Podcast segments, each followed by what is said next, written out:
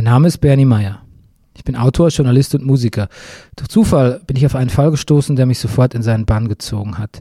Ein schreckliches Verbrechen, geschehen mitten in meiner Heimat Bayern. Eine ganze Familie wurde getötet, ausgelöscht, ein Sechsfachmord. Und niemand weiß sicher, wer der oder die Täter waren. Das Problem, die Tat ist fast 100 Jahre her. Passiert auf einem Hof namens Hinterkaifeck.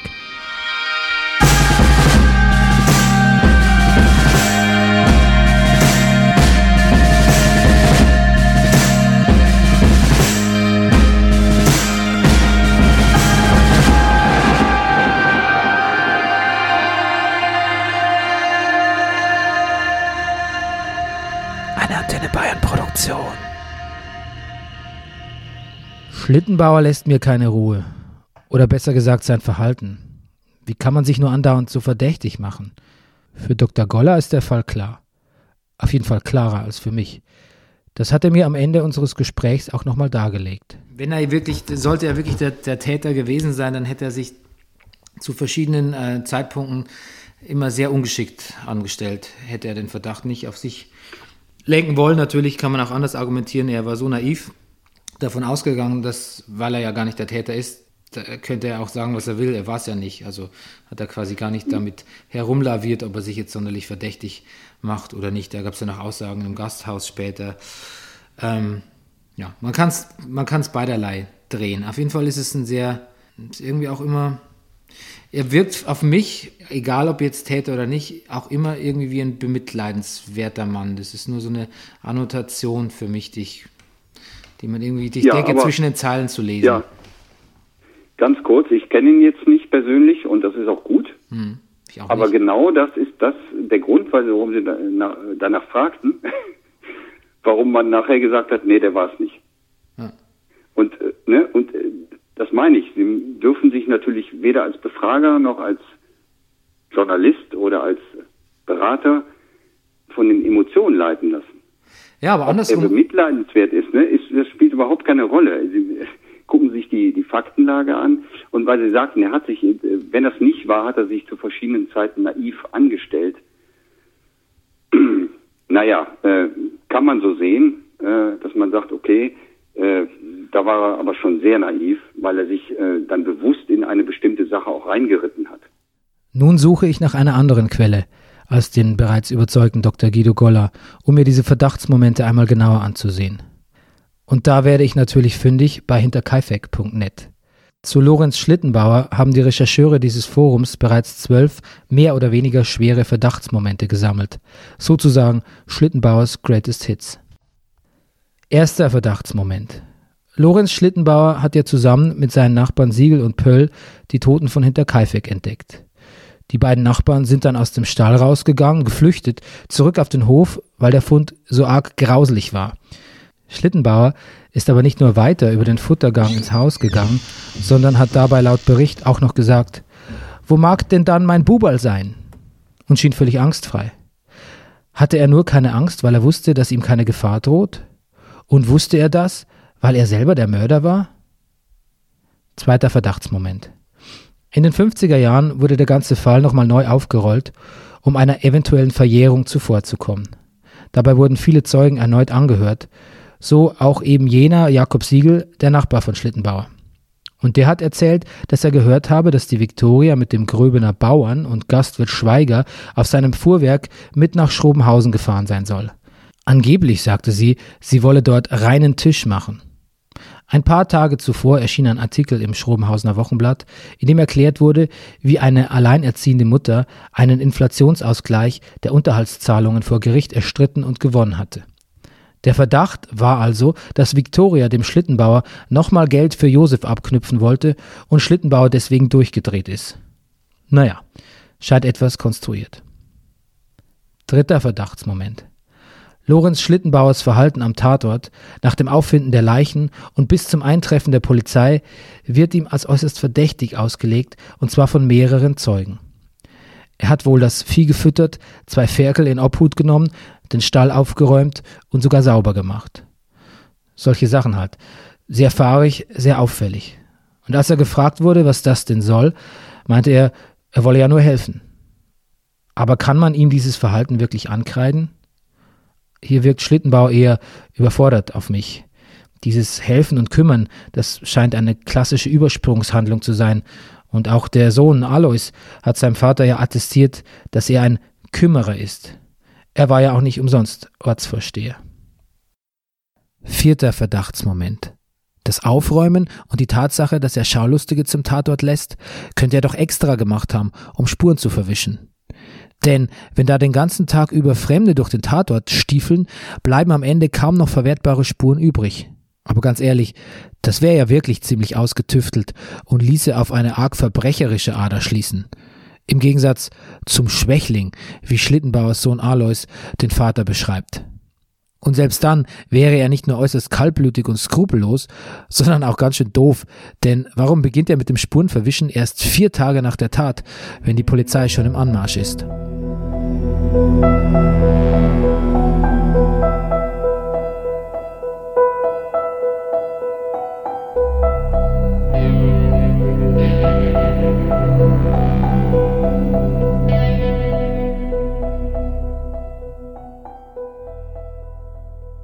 Wie geht's Ihnen?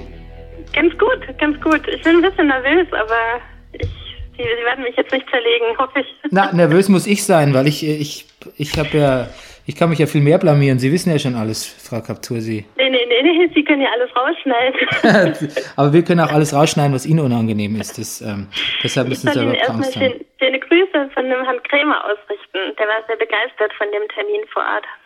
Ja, ich, wir haben, ich habe mir neulich auch erst wieder die Fotos angeschaut die Woche und irgendwie, ähm, das war super. Das war, also wir mussten ja so viel Interviews führen, auch äh, wo es darum ging, also um allgemeine Sachen. Und ich wusste, wenn ich jetzt zum Herrn Krämer komme, da kann ich die ganz, die ganz äh, spitzfindigen Sachen endlich mal ab, abchecken. Und er wusste natürlich auf alles die perfekte Antwort. Also ähm, eine Koryphäe, aber. Ja, sehr gut. Aber sie, sie ja auch, was ich so, was ich so gehört habe. Naja, mal sehen. Mal sehen. Ich habe auf Empfehlung von Olaf Krämer Jasmin Kaptur am Telefon. Sie ist die Hauptverantwortliche für hinterkaifeck.net. Sie steht im Impressum, auf sie ist die Seite registriert. Und wenn was ist, dann landet das vermutlich als erstes bei ihr. Aber das ist ja eigentlich kein Beruf, oder? Das ist ja eher ein Hobby. Frau Kaptur, das freut mich sehr, dass Sie Zeit haben jetzt. Was machen Sie eigentlich beruflich? Auch eine, eine äh, komplizierte Antwort. Ich bin studierte Meteorologin. Das heißt, ich habe tatsächlich im wissenschaftlichen Bereich lange gearbeitet und bin da in die IT-Schiene reingerutscht und betreue jetzt Software. So große Warenwirtschaftssysteme. Okay, Meteorologin. Ein Job, der in meiner Vorstellung zwei Sachen erfordert. Präzision und die Fähigkeit, Informationen auszuwerten und nüchtern zu interpretieren. Durchaus Eigenschaften, die auch bei Frau Kapturs Freizeitermittlungen nützlich sind. Zusammen mit Olaf Krämer, Ansgar Reis und Sophie Mattis hat sie auch die Hinterkaifeck-Ausstellung im Militärmuseum kuratiert. Und zu einem Foto, das gezeigt wird, wegen ihres Berufs etwas Besonderes beitragen können. Auf dem Bild ist der Hof, da ist hinter Kaifeck bei Tag von außen zu sehen. Und drei Personen stehen davor. Genau sind sie nicht zu erkennen habe, und da haben natürlich meine Kenntnisse als Metrologin mit reingespielt, war ähm, dieses Bild äh, analysiert, ähm, dass man wirklich geguckt hat, wir, wir, wissen, wie der Hof lag, wie da die Himmelsrichtung, äh, Orientierung gewesen ist. Ähm, wir wissen, wie kurz die Schatten waren, die man eben auf dem Bild sieht. Und dafür gibt es eben ganz spezielle ähm, Richtlinien, wie man so Schattenlängen äh, bestimmt. Und damit konnte man äh, relativ leicht äh, dann auch bestätigen, dass es ganz, ganz äh, eine ganz, ganz kurze Zeit im Jahr nur diese ganz hohen Sonnenstände gibt und dass tatsächlich eigentlich, wenn man keine ähm, Fehlerbereiche angibt, dann tatsächlich die ähm, der Sonnenhöchststand im äh, Ende Juni dann äh, erreicht wird und auch eben als Zeitpunkt zur Entstehung von diesem Foto herangezogen wird. Und selbst wenn man dann ähm, dann noch einen Schwankungsbereich von zwei, drei, vier Wochen gibt, so landet man immer im Hochsommer irgendeines Jahres. Und das ist die Krux, weil wir eben nicht wissen, ob dieses Foto vor der Tat oder nach der Tat entstanden ist.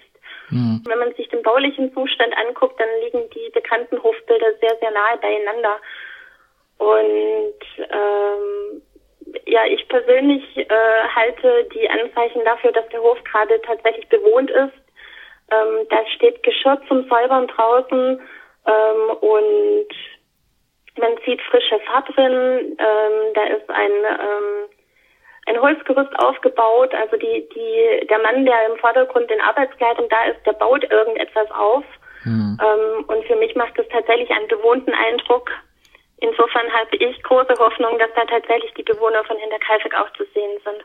Frau Kaptur ist definitiv mit der Materie vertraut. Wir steigen von 0 auf 100 ein. Es scheint fast so, als könne sie alles auswendig zitieren, was in dem Forum steht und als Information gesammelt wurde und immer noch wird. Sie ist eine Art lebendes Hinterkaifeck-Lexikon. Und da muss ich natürlich wissen, ob sie nach ihrer Faktenlage Golla mit seinem Schlittenbauer-Verdacht ernsthaft widerlegen kann. Können Sie sich da völlig freimachen davon, von der Theorie? Ähm, ich kann nicht ausschließen, dass, äh, dass es nicht doch der Lorenz Schlittenbauer gewesen ist, natürlich nicht. Ähm, für mich sprechen einige äh, der bekannten Informationen einfach dafür, dass es ortsfremde Täter waren, die zum Beispiel diesen Einbruch begangen haben. Ähm, zum Beispiel auch dafür, dass Lorenz Schlittenbauer zu der Zeit, wo er wirklich richtig verarscht wurde mit dieser versprochenen Ehe mit einem äh, unehelichen Kind, wo er sogar die Vaterschaft äh, ähm, angezweifelt hat und äh, letztendlich anerkannt hat, äh, wo er einen Deal eingegangen ist über Unterhaltszahlungen. Mhm. Zu diesem Zeitpunkt, äh, da hätte ich mir jede Art von Wut und Eskalation äh, für ihn absolut vorstellen können, gar kein Problem. Aber wir reden äh, über einen Zeitpunkt, der äh, weit zwei Jahre später liegt, wo er selber längst wieder verheiratet war und ein eigenes Kind schon wieder bekommen hatte, was kurz zuvor auch verstorben ist vor der Tat.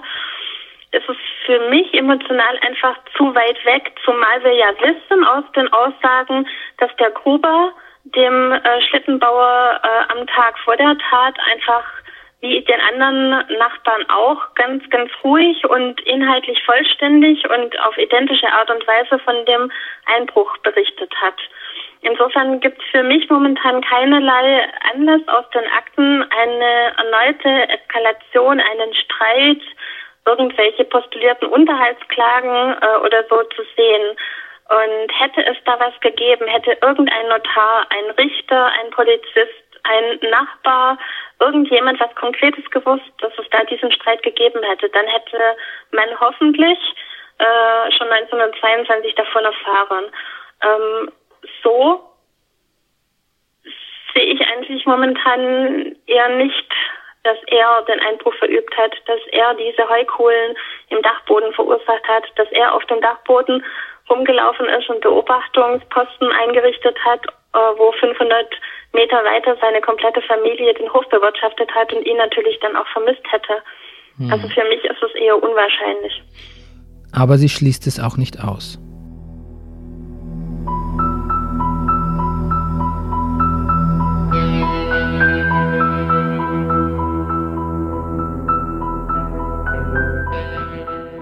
Der fünfte Verdachtsmoment gegen Lorenz Schlittenbauer. Kurze Zeit bevor die Familie auf Hinterkaifeck ausgelöscht wurde, hat sich Andreas Gruber, das Familienoberhaupt, noch bei mehreren Leuten ausgelassen, dass er seinen Haustürschlüssel verloren habe und nicht mehr wiederfinde. Als Schlittenbauer zusammen mit Siegel und Pöll die Leichen entdeckt, hat er seinen Nachbarn die Haustür von innen aufgeschlossen. Jetzt fragen sich einige, wo Schlittenbauer den Schlüssel her hatte. Er selbst hat dazu gemeint, dass der Schlüssel von innen gesteckt habe. Aber besonders schwerwiegend wirkt dieser Verdachtsmoment natürlich nicht, wenn man bedenkt, dass der Gruber seinen Schlüssel genauso gut hätte wiederfinden können in der Zwischenzeit. Sechster Verdachtsmoment. Da hatte der Herrgott die Hand am rechten Fleck. Das hat Lorenz Schlittenbauer laut Protokoll in den Vernehmungen über den Mord an der Familie Gruber Gabriel gesagt. Mal ganz ehrlich, also einen gewissen Groll kann man ihm ja nun wirklich nicht verübeln. Aber macht das einen direkt zum Mörder? So eine Aussage reicht da alleine sicher nicht. Der Spruch mag harsch klingen, vor allem wegen den umgekommenen Kindern, war aber zu der Zeit auch eine gängige Redewendung. Im Grunde genommen spricht der Satz ja sogar gegen Schlittenbauers Vaterschaft vom kleinen Josef. Sowas sagt man doch nicht über sein eigen Fleisch und Blut, oder? Das wäre ohnehin als alleinstehender Verdachtsmoment sicher viel zu schwach. Aber hier geht es eh um die Summe der einzelnen Teile. Siebter Verdachtsmoment. Das ist eine meiner Lieblingsgeschichten. Wenn die wirklich stimmt, dann war Schlittenbauer wirklich, ich sag mal, alles andere als geschickt im Vertuschen von Dingen. Im Februar 1923 wurde Hinterkaifeck abgerissen, nachdem man sich mit den Nachfahren der Grubers und der Gabriels darauf geeinigt hatte. Denn in dem Hof wollte einfach niemand mehr leben, niemand wollte den bewirtschaften. Konnte man keinem zumuten. Also entschied man sich für kurzen Prozess und riss den ganzen Hof nieder. Bei dem Abriss fand man ein paar Dinge. Ein angeblich blutverschmiertes Bandeisen, über das kaum etwas in den Akten zu finden ist. Dann ein rostiges Taschenmesser, das vielleicht auch eine Tatwaffe war, aber was genaues weiß man nicht. Aber dann, jetzt kommt's. Gut versteckt unter dem Fehlboden des Stadels wird die Reuthaue entdeckt. Genau, die Reuthaue. Die eine, die definitive Tatwaffe. Und das ist natürlich ein ganz besonderer Fund. Damit hat wohl niemand mehr gerechnet. 1980 durfte der Herr Schweiger noch mal etwas dazu zu Protokoll geben. Und da konnte er sich plötzlich an etwas erinnern, was er bei seinen vorigen Aussagen in den 20er und 50er Jahren nicht erwähnt hatte. Als Schlittenbauer vom Fund der Reuthaue erfuhr, soll er gesagt haben: Jetzt sehe ich auch meine Stockhaue wieder. Die hat mir der alte Gruber gestohlen. Okay, also mit sehr viel Fantasie könnte man meinen, er wollte einem etwaigen Verdacht vorgreifen, falls seine Fingerabdrücke auf der Reuthaue gefunden worden wären. Aber ansonsten entspräche das ja einem Täterverhalten, das bizarrer nicht sein könnte. Er hätte alle Zeit der Welt gehabt, die Reuthaue zu entsorgen, verschwinden zu lassen. Stattdessen macht er gar nichts und als sie dann wenig überraschend auftaucht, sagt er, dass es seine sei? Achter Verdachtsmoment. Die Geschichte um den Unterhalt für Josef ist ja ohnehin ein bisschen kompliziert. Ich versuch's mal kurz. Victoria bat Schlittenbauer, die Vaterschaft für Josef anzuerkennen, nachdem er sie zuerst ablehnte. Angeblich bot sie ihm an, ihm sogar das Geld für die Alimente zu geben, das er als Unterhalt für Josef hätte zahlen müssen. Somit hätte Schlittenbauer gar nicht selber blechen müssen und der kleine Josef hätte offiziell einen Vater gehabt. Das hätte auch sämtliche Inzestvorwürfe abgeschmettert. Victoria zuliebe soll der Schlittenbauer sich darauf eingelassen haben. Außerdem hat er auch noch seine Blutschande-Anzeige gegen Andreas Gruber zurückgezogen.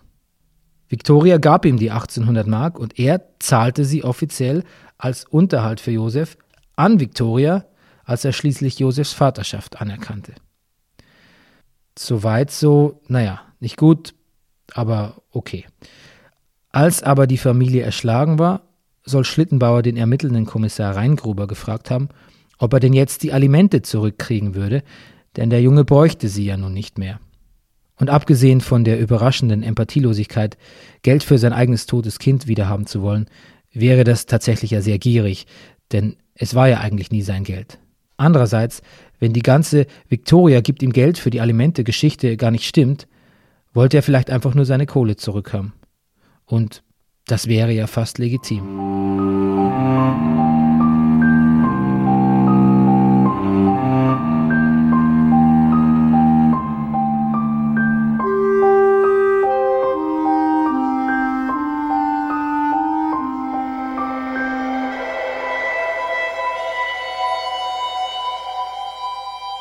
19. Februar 1931 Vernehmung des Hans Üblager Ich kam im Oktober 1922 als Lehrer nach Weidhofen und war dort bis 1927 im Oktober. Erst wie ich einige Zeit dort war, habe ich von der Mordsache gehört, das heißt, dass Hinterkaifeck zu meinem Schulsprengel gehörte. In der Bevölkerung ist über die Mordangelegenheit sehr viel gesprochen worden. Auch darüber ist viel gesprochen worden, dass Schlittenbauer von Gröbern der Täter sein könnte. Diesen habe ich einmal in auffälliger Weise am Tatort angetroffen. Ich glaube, es war dies im April oder Mai 1925. Ganz in der Nähe des früheren Anwesens befindet sich der Wald, durch den der Fußweg von Weidhofen zum Mordanwesen führt. Wie wir damals aus dem Wald heraustraten, bemerkte ich den Schlittenbauer in der Mitte des Anwesens vor dem Kellerloch. Er schaute zum Kellerloch hinunter, in etwas nach vorn geneigter Haltung, aber stehend. Er hat uns im Näherkommen nicht wahrgenommen, was auffallend war. Er war ganz vertieft in die Betrachtung. Erst als wir auf etwa fünf bis sieben Meter an ihn herangekommen waren, hat er uns plötzlich bemerkt. Ich hatte da den Eindruck, als ob er über unser Kommen erschrocken wäre. Ohne dass wir ein Wort gesagt hätten, fing Lorenz Schlittenbauer sofort zu reden an und sagte zu mir, dass da bei dem Haus des Hauses so furchtbar dicke Kellermauern gebaut wurden. Er erzählte mir dann den Mordfall und zwar unaufgefordert, das heißt, er erklärte mir, wo die einzelnen Leichen bei der Auffindung gelegen seien, und zwar furchtbar hastig. Das hätte mich aber noch nicht so eigenartig berührt.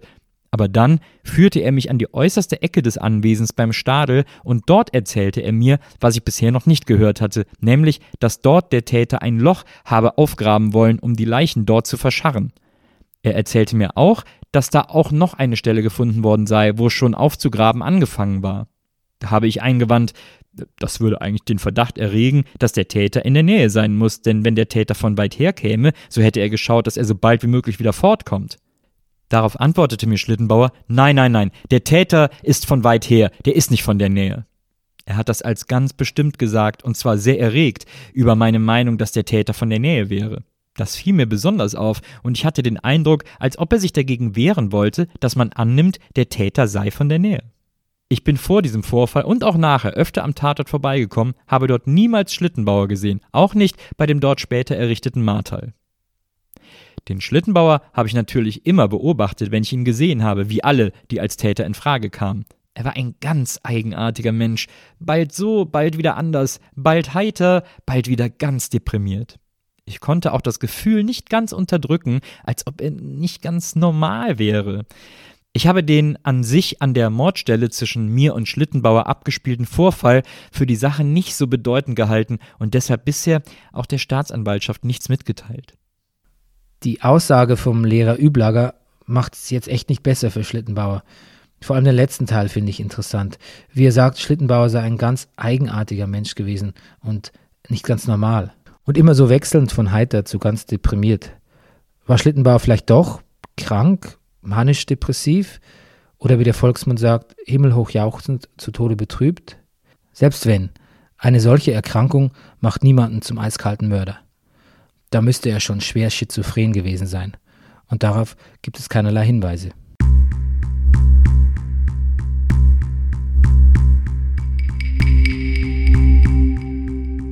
Neunter Verdachtsmoment. Quasi der Klassiker aller Verdachtsmomente. Schlittenbauer hat kein Alibi. Seine Frau Anna sagte im Verhör, dass ihr Mann in der Tatnacht auf Heuwache gewesen sei. In letzter Zeit sei immer wieder Heu in der Gegend gestohlen worden und Schlittenbauer habe sich auf die Lauer legen wollen und auf sein Heu aufpassen. Mit dieser Aussage konfrontiert, gab sich Schlittenbauer entrüstet und wies die Heuwache von sich. Er sei doch bei seiner Frau gewesen, ganz klar. In den Akten findet diese vermeintliche Petitesse keine weitere Beachtung mehr, weswegen davon ausgegangen wird, dass es sich tatsächlich um eine verwechselte Aussage handelte, die von Anna Schlittenbauer wieder berichtigt wurde. Aber wenn es so war, wieso hat das niemand irgendwo notiert? Andererseits, weshalb so ein schönes Alibi wie die Heuwache freiwillig aufgeben, wenn man Dreck am Stecken hat? Zehnter Verdachtsmoment. Den können wir schnell abhandeln. Schlittenbauer kannte sich gut mit den räumlichen Verhältnissen auf Hinterkaifeck aus. Stimmt. Aber andere auch. Bitte gehen Sie weiter, hier gibt es nichts zu sehen. Elfter Verdachtsmoment. So viele Verdächtigungen von so vielen verschiedenen Leuten, die können doch nicht alle irren, oder? Nicht nur Menschen aus dem direkten Umfeld, sondern auch von außerhalb. Menschen, die sich nur von außen mit dem Fall und seiner Faktenlage beschäftigt haben, kommen zu dem Schluss, dass es Schlittenbauer gewesen sein muss. Selbst unser Dr. Guido Goller kommt mit 99-prozentiger Wahrscheinlichkeit auf ihn als Täter, nachdem er die Akten ausgewertet hat. Können diese Menschen alle irren? Nun, Warum nicht? Schließlich sucht man ja krampfhaft einen Täter und Schlittenbauer bietet sich aus verschiedensten Gründen an. Vielleicht sind die Ermittlungen ja auch unbewusst immer in seine Richtung verlaufen. Vielleicht hat man sich auf ihn eingeschossen, weil es sonst keinen greifbaren Verdächtigen gab. Das Hirn versucht immer krampfhaft Lücken zu füllen und manchmal merkt man es gar nicht. Wenn man sich mit Hinterkaifeck beschäftigt und unbedingt wissen will, was da passiert ist, dann schaut sich das Hirn nach Erklärungen um und da wäre der Schlittenbauer mit seinem sehr seltsamen Benehmen doch ein geeigneter Kandidat für alle Verdachtswünsche. Zwölfter Verdachtsmoment. Hm, auch eine schwierige Geschichte. Im Wirtshaus zu Gröbern wurden die Ungereimtheiten über Hinterkaifeck diskutiert. Und das, was immer noch rätselhaft für alle war, waren die Fußspuren, die zum Haus hinführten, aber keine, die wegführten. Der Gruber hatte sie damals entdeckt und allen davon erzählt, wenige Tage bevor er und seine Familie umgebracht wurden. Und nun gibt es eine Aussage, die besagt, dass Schlittenbauer in der Wirtshausdiskussion über die Fußspuren gesagt haben soll, dann bin ich da arsch links wieder raus. Er hat also erklärt, dass er rückwärts über die Spuren zurückgegangen ist und dass er den Satz in der Ich-Form gesagt haben soll, wäre dann der Beweis dafür, dass das gewesen ist. Aber hat jemand schon mal, sagen wir mal zum Beispiel, den Kaiser Franz Beckenbauer von einem Fußballspiel erzählen hören? Wenn ein bayerisch sprechender Mensch eine Geschichte erzählt, dann kann es schon vorkommen, dass er in die Ich-Form rutscht. Herr Beckenbauer, wie haben Sie das verpatzte Tor heute empfunden? Ja gut, äh, der Lothar Matthäus hat er schön gespielt, aber wenn das Tor frei ist, äh, dann muss ich den reinschießen. So in etwa. Dass sowas zum Verdacht reicht, liegt sicher auch an der Schreibform und dass es jemand zu ernst genommen und zu Protokoll gegeben hat. Aber das ist vielleicht höchstens der Hauch eines Verdachts, wenn überhaupt. Es gibt Gründe, die für Schlittenbauer als Täter sprechen, aber auch welche, die es ziemlich unplausibel erscheinen lassen. Diese Liste an Verdachtsmomenten erschreckt durch ihre bloße Länge, aber einzeln und für sich sind das gar keine so starken Argumente. Die meisten zumindest nicht. Selbst wenn absolut versierte Kriminaler wie der Hauptkommissar Riedmeier, der Nachfolger von Reingruber, der 1931 Schlittenbauer zum Verhör nach München eingebeten hatte, sich listenartig jegliche Verdachtsmomente und Widersprüchlichkeiten in den Aussagen aufzählen und trotzdem nicht zu der Überzeugung kommen, dass Schlittenbauer der Täter ist, dann muss da doch auch was dran sein, beziehungsweise nicht. Also müssen wir weitersuchen. Ich meine, der Schlittenbauer hat sich halt auch immer sehr unbeholfen verhalten. Also da gibt es ja verschiedene Absolut. Sachen. Zum, zum einen, dass er dann nach der Tat äh, gleich sagt, was ist denn jetzt mit meinem Unterhalt, den er ja eigentlich schon zurückbekommen hat. Ähm, Aber das stimmt gar nicht. Das hat er nicht gemacht, sondern das sind tatsächlich äh, Gerüchte. Ja, er sagte, er, er, er sagte, er hätte das nicht gesagt. Und wenn, dann sagt er, glaube ich, dass er mhm. verwirrt war vielleicht. Also, aber es ist halt was, was hängen bleibt. Zum Beispiel auch, dass dann der, der Lehrer Üblager und sein Schwiegervater ja. in der, in, in der ähm, Graben sehen und ihn der Schlittenbauer erzählt, mhm. da hätten die Täter, da hätten die, da, da drüben wäre damals ein Loch ja. gewesen, da hätten die versucht, äh, die Leichen zu vergraben, was ja auch eine absolute mhm. Insider-Info ist. Dann dieses Gerücht, dass er, nachdem die, äh, ich glaube, es war sogar einer von den Gabriels, die bei dem Hofabriss die Reuthaue finden, dass er sagt, ah, da ist ja meine Reuthaue, das ist ja schön, die hätte ich gern wieder. Mhm. Ich kann es halt auch schlecht einschätzen, was da jetzt, äh, was da einfach nur kolp falsch kolportiert wurde. Aber es sind halt, oder auch, dass er dann mit dem, als er dann in, bei dem ich glaube, als Zeuge ist der Wenceslaus Blei dann auch in dem Wirtshaus vom Schweiger auch sagt, äh, die Fußspuren erklären sich so, dass er arschlinks, also rückwärts wieder rausgegangen mhm. ist. Und dass mhm. er dann die, die Ich-Form benutzt. Ne? Das sind halt lauter so unglückliche Aussagen und, und, und, und Anekdoten, die da ähm, sich, sich erhalten haben. Das macht ihn ja. halt wirklich ganz, ganz, lässt ihn wirklich ganz, ganz verdächtig oder ganz, ganz doof auch erscheinen, ne? muss man sagen. Oder eben auch ganz, ganz unverdächtig. Weil, oder ganz, ganz äh, unverdächtig, weil naiv also, und einfach verstört durch diese genau. Tat, die er sein Leben lang bis ja. aufs Totenbett hin bestimmt hat, wo er dann sagte, er war es wirklich nicht. Genau. Also ich, ich glaube, diese Argumente sind tatsächlich einfach so, dass man die in, in beide Richtungen interpretieren kann. Und deswegen sind sie für mich schlechte Argumente. Äh, es gibt zum Beispiel ja ähm, ein sehr auffälliges Verhalten, was der Schlittenbauer an dem Tatort äh, an den Tag gelegt hat. Nämlich er ist sehr rührig gewesen. Er hat äh, sofort die, äh, das, die Tiere äh, gefüttert. Er hat äh, Wasser geholt und Milch geholt, hat die äh, Tiere getränkt, hat äh, Heu verteilt, hat also den Tatort wirklich aktiv verändert, hat eine Spitzhacke äh, gefunden und mhm. die angefasst und durch die Gegend getragen. Äh, er hat dann später noch äh, äh, gefestert, durch ein Stück Raufleisch genommen und anderen angeboten. Also er hat, er hat sich wirklich ähm, auffällig verhalten, was auch der Polizei nicht entgangen ist. Und das kann man durchaus so sehen, dass er ähm, nervös war, dass er äh, übereifrig war, dass er seine Spuren hinterlassen wollte unter Zeugen, um später nicht ähm, eben als Täter identifiziert äh, zu werden. Oder aber man kann das äh, eben auch äh, psychologisch umdeuten, dass man sagt, das war so eine posttraumatische Belastungssituation, wo Menschen einfach diese Übersprungshandlungen machen, sich ablenken, sich in den Alltag flüchten, äh, um sich eben nicht mit dieser mit dieser Situation auseinandersetzen zu müssen. Der Alois, sein eigener Sohn, ähm, schildert ihn uns ja auch in einem Interview, was wir, was unser Rechercheur gemacht hat, auch einfach so ein bisschen mhm. als, als Schussel auch, ne?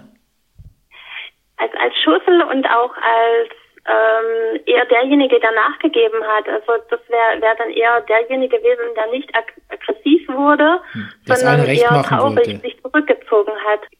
Ja, also Sie hatten mich vorhin auf das Buch von dem Mangola angesprochen und da äh, muss man einfach sagen, er hat sich auf die Akten, die wir veröffentlicht haben, verlassen. Und äh, von diesen Akten, die wir veröffentlicht haben, das sind vielleicht bisher 300, 400, 500 Seiten, da gibt es insgesamt 3000 oder so. Ähm, über den Schittenbauer gibt es tatsächlich relativ viel, weil er von mehreren Menschen über mehrere Jahre hinweg immer wieder mal der Polizei gemeldet wurde. Aber in dieser Art und Weise, dass ähm, irgendwelche Menschen bei der Polizei angerufen haben, beziehungsweise Briefe geschrieben haben oder sich auf den Stationen selber gemeldet haben und gesagt haben, hey, ich weiß da, was mein Nachbar hat oder der Bekannte hat. Und gestern war ein Streit im Wirtshaus, da wurde gesagt, ähm, diese Art und Weise, dass solche Anzeigen bei der Polizei eintrafen und diese Personen überprüft waren, die konnten wir bisher bei weit über 110 äh, Männern nachweisen. Oh. Das war immer dasselbe Spiel. Ähm, irgendwelche Anzeigen kommen rein, die Polizei versucht, alle Informationen zu überprüfen und es stellt sich dann raus, es ist entweder Wirtshausgeschwätz oder derjenige, der den anderen angezeigt hat, hat mit dem noch eine Rechnung offen, äh, liegt mit dem schon seit Jahren im Streit. Ähm, letztendlich, es gab in diesem Mordfall hinter Kaife keine Beweise. Und deshalb konnte man auch keinen Tatverdächtigen überführen. Und gestanden hat auch keiner. Und ob unter diesen 116 überprüften Männern, die wir bisher äh, kennen, ähm, der Täter dabei war, wissen wir auch nicht. Ich habe es ja geahnt. Also lassen wir Schlittenbauer jetzt vom Haken. Aber Goller hatte natürlich recht, als er sagte, irgendwer muss es gewesen sein. Mal sehen, wer sich da sonst noch so verdächtig gemacht hat.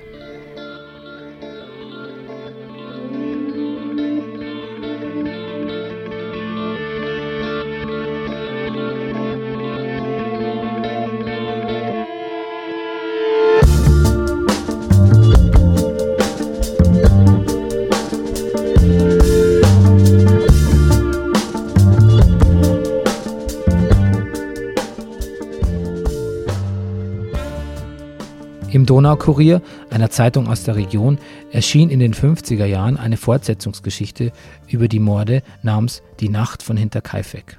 Diese Zeitungsgeschichte elektrisierte die Menschen und heizte den Hype um den Fall wieder ordentlich an. Selbst Peter Leuschner, der erste Experte zu dem Fall, den ich traf, bezieht sich in seinen Erinnerungen auf diese Zeitungsgeschichte als den einen Moment, der sein Interesse weckte die Erzählung, die, die, die Nacht von Hinterkaifeck, die haben die Leute verschlungen. Also haben Augenzeugen vor 30 Jahren erzählt, dass die in der Früh dem, dem Postboten aufgelauert haben. Mit dem Postboten, dem Zeitungsträger und haben den, äh, also innerhalb der Familie, da wollte jeder als erster den Donaukurier in der Hand haben, um diese Geschichte zu lesen.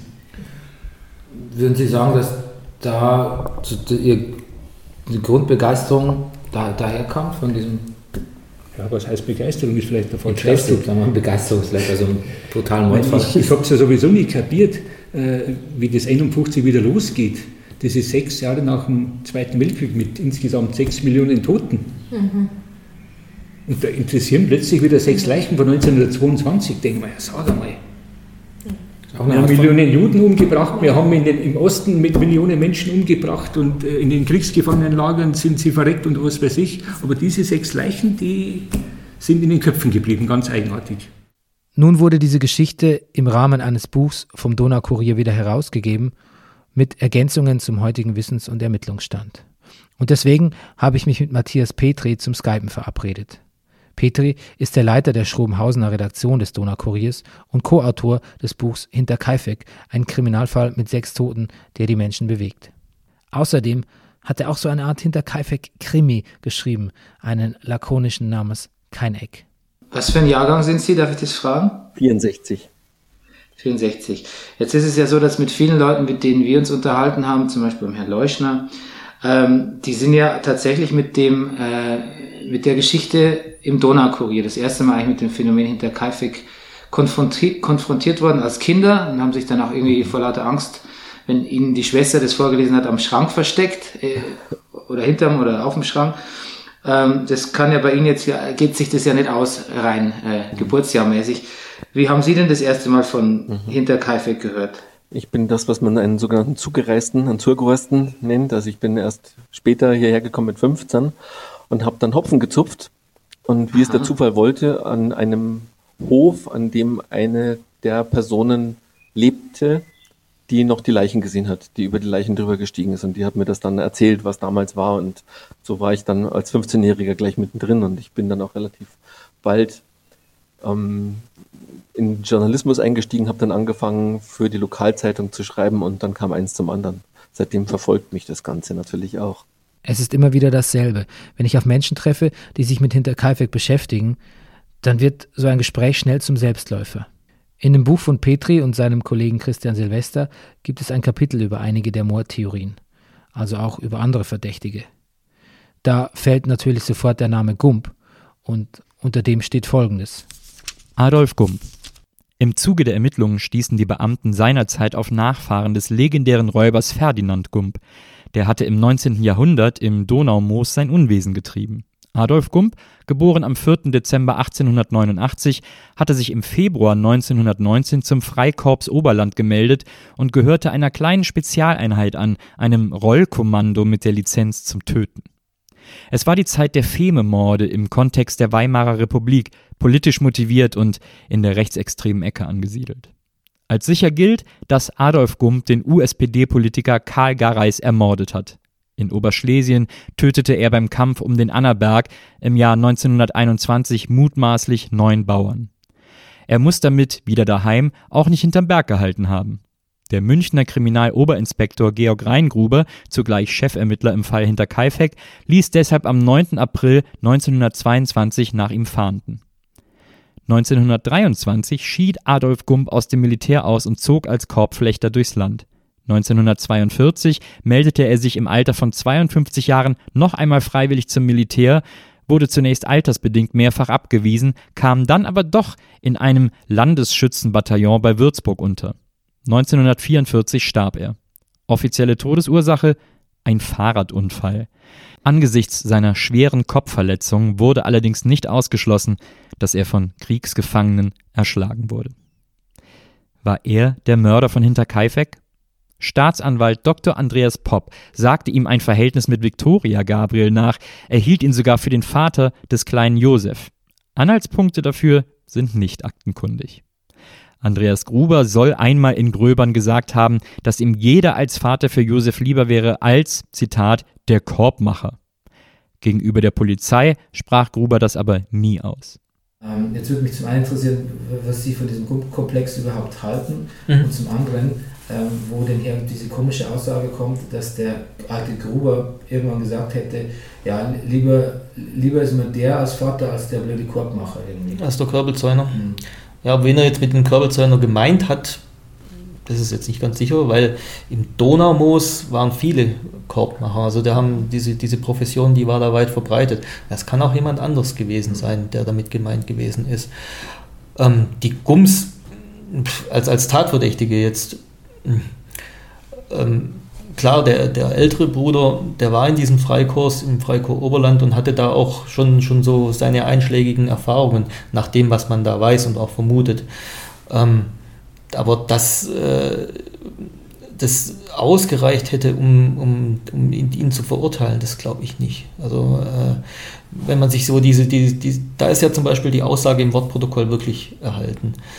Und wenn man sich die so durchliest, diese Aussage, das, ist, das sind 300 Seiten oder wie viel ist das, ähm, dann sehe ich da eher einen so ein bisschen verzweifelten älteren Herrn, der ja nichts Falsches sagen will, letztendlich, mhm. ähm, und einen recht eifrigen Staatsanwalt, der jemand verurteilen will. Ähm, ich persönlich glaube jetzt nicht, dass der, der jüngere Gump äh, dann ein Mörder war. Zu dem älteren Gump, sagen wir mal so von seiner, von wie er charakterisiert wird, da würde ich das jetzt mal eher vermuten, dass, dass man ihn für einen Täter halten könnte, den jüngeren Gump eher nicht. Olaf Krämer, der Kollege von Frau Kaptur, hält offensichtlich wenig von der Gump-Theorie. Und sie scheint auch ein bisschen zu aufgeregt und voller Verfahrensfehler zu stecken. Staatsanwalt Popp dachte damals, die Verjährungsfrist für den Fall sei aufgehoben, weil 1937 Verhaftungen stattfanden. Aber die hoben nur die Verjährung für die Verhafteten auf, nicht automatisch für den ganzen Fall. Deswegen musste er die Causa hinter Kaifek im Jahre 1952 ad acta legen. Zumindest die Ermittlungen. Kurze Zeit später wurde er versetzt. Hatte seine Panne berufliche Konsequenzen für ihn? Im Spiegel stand damals, der Gerichtsreporter Siola von der Schwäbischen Landeszeitung hatte erfahren, dass der Staatsanwalt Andreas Popp am 1. Januar 1953 als Amtsgerichtsrat an das Amtsgericht in der Münchner Au versetzt wird. Wie das so ist. Als er sich von dem etwa 45-jährigen Staatsanwalt verabschiedet, fragt er ihn: Und, was ist mit Hinterkaifeck? Der Staatsanwalt, mit diesem Fall seit mehr als fünf Jahren betraut, erwidert, er wisse nichts, man solle ihn mit diesem Fall in Ruhe lassen. So klingt jemand, der genervt ist. Vielleicht waren die Ermittlungen gegen die Gums dann doch etwas zu einfach gestrickt. Nächster Kandidat im großen verdächtigen Roulette. Der Bäcker Bertel. Schrobenhausener Wochenblatt vom 22. April 1922. Die Staatsanwaltschaft Neuburg an der Donau fahndet nach dem 1897 in Geisenfeld geborenen Bäcker Josef Bertel, der vor einiger Zeit aus der Heil- und Pflegeanstalt in Günzburg entsprungen ist und, so viel wir wissen, an dem Raubmord an dem Bauern Adler in Ebenhausen Ende 1919 beteiligt war. Dieser Geisteskranke kommt als Täter oder Mitbeteiligter an dem sechsfachen Raubmord in Hinterkaifeck in Frage. Er ist von untersetzter Gestalt, hat ein rotes Gesicht, dunkelblondes Haar, zugeschnittenen Schnurrbart, trug zeitweise Militäranzug und Gamaschen. Bertel ist als notorischer Mörder und Verbrecher in der Umgebung von Ingolstadt bekannt, schwindelte als falscher Gendarm den Leuten Papiergeld zum Abstempeln heraus und hatte sich in Ingolstadt auch als Darlehensschwindler und Heiratsvermittler niedergelassen. Lange Zeit entzog er sich der Festnahme, verweigerte in der Haft die Nahrungsmittelaufnahme und erreichte zweimal die Aufnahme in der Heil- und Pflegeanstalt in Günzburg. Man neigt zu der Ansicht, dass Bertel nicht geisteskrank, sondern ein raffinierter und gewalttätiger Simulant sei. Die Anstalt, aus der unser Hinterkaifecker Hannibal Lecter, also der Bäcker Bertel, geflohen war, war gar nicht weit weg, ungefähr 70 Kilometer. Und offensichtlich war er wenn schon nicht geisteskrank, doch zumindest reichlich unberechenbar und zu größerer Gewalt fähig. Er ist also kein ganz undenkbarer Täter. Andererseits, in der Nähe von Hinterkaifeck hat ihn nie jemand gesehen und nach seiner Flucht aus der Heilanstalt wurde er auch nie erwischt. Kommissar Reingruber hat instinktiv bei seiner ersten Begehung des Tatorts hinter Kaifek den Bertel als Verdächtigen genannt, aber ohne jeden konkreten Hinweis. Vielleicht hat ihn die Brutalität des Verbrechens an den Bäcker erinnert. Mag sein. Aber Anhaltspunkte gab es da leider keine für die Verbindung. Also, zu den nächsten Verdächtigen. Karl und Anton Bichler, zwei Brüder, die in der Gegend bekannt waren, weil sie schon bei mehreren Diebstählen erwischt wurden. Die beiden hatten auch schon als Knechte auf Hinterkaifeck gearbeitet. Der Bauer und Maurer Simon Schönacher ließ in seiner Aussage über die Bichler-Brüder kaum ein gutes Haar an ihnen. Aussage Simon Schönacher vom 28. April 1922, vormittags um 11 Uhr. Ich kannte die ermordete Familie Gruber und Frau Gabriel seit vielen Jahren. Ich habe alle Maurerarbeiten bei ihnen verrichtet und bin mit den dortigen Verhältnissen sehr gut vertraut gewesen. Die Ermordeten hatten sparsam und zurückgezogen gelebt, und mir ist ein näherer Verkehr derselben mit anderen Personen nicht bekannt. Allgemein war bekannt, dass die Ermordeten sehr viel Geld hatten, insbesondere auch Hart- bzw. Goldgeld. So viel ich wahrgenommen hatte, hatte jeder von den drei Ermordeten, und zwar Gruber, dessen Frau und dessen Tochter, Frau Gabriel, ihre eigene Kasse. Wie ich vom Mord erfahren habe, war mein erster Gedanke, dass niemand anderer als Täter in Betracht kommen könne, als der mir bekannte Karl Bichler, genannt Ferdi. Meinen Verdacht begründe ich damit, weil Bichler nichts mehr arbeiten wollte und schon allgemein als Dieb und Räuber bekannt ist. So hat er bei dem Bauern Johann Walter Hausname Sepp Wartel, in Koppenbach im Herbst 1920 oder 21 Schafe gestohlen, die er nach Schrobenhausen getrieben und dann nach Augsburg verkauft haben soll. Walter hat von einer Anzeige Abstand genommen, weil er befürchtete, dass ihm Bichler aus Rache sein Anwesen anzünden könnte. Und so geht's munter weiter. Hühnerdiebe, Korndiebe, Tabakdiebe. Schenkt man der Aussage Glauben, hat der Bichler Karl nichts liegen lassen. Sein Bruder Anton hatte wohl keine Lust zu arbeiten. Und dann kommt noch der eine Satz dazu, den der Karl zu Schönacher in der Kneipe sagte. Der ging laut Protokoll so. Eines Tages kam ich in die Wirtschaft zum Reger in Weidhofen, wo bereits Karl Bichler anwesend war und sich an einer kräftigen Brotzeit trotz seiner Arbeitslosigkeit labte. Mir fiel dies auf, weshalb ich ihn fragte, na Karl, dass du noch leben kannst, wenn du nichts arbeitest? Worauf er mir zur Antwort gab, ja, Dimmal, arbeiten tue ich nichts mehr. So dumm bin ich nicht mehr, dass ich mir die Hände dreckig mache. Es muss so auch gehen, und wenn ich mir die Hände blutig machen muss. Schon verdächtig, oder nicht? Aber auch den Bichlers konnte nie mehr etwas nachgewiesen werden. Ich muss an einer anderen, an einer neuen Stelle ansetzen, um weiterzukommen. Ich muss vielmehr in die damalige Zeit eintauchen. Ich glaube, da liegt der Schlüssel, um zu begreifen, was da eigentlich los war. Die Zeit zwischen den Kriegen, politisches Chaos überall, Inflation, Kriegsheimkehrer. Was hat das mit den Leuten gemacht? Und was ist eigentlich mit Viktorias Mann Karl Gabriel im Krieg passiert? Ist er wirklich gefallen? Oder hat er seinen Tod nur vorgetäuscht? War er der Mörder von Hinterkaifeck?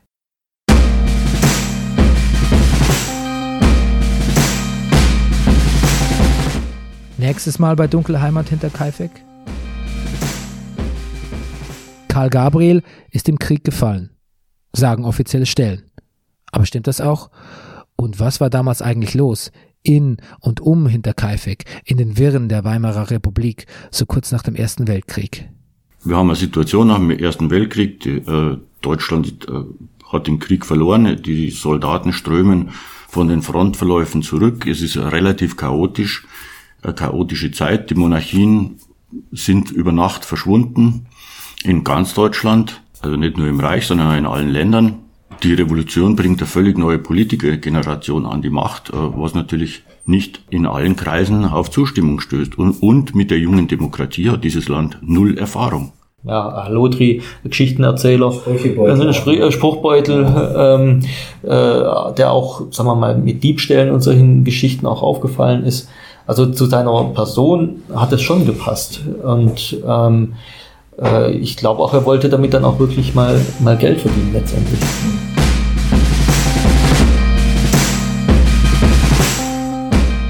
Dunkle Heimat ist ein Podcast von Antenne Bayern.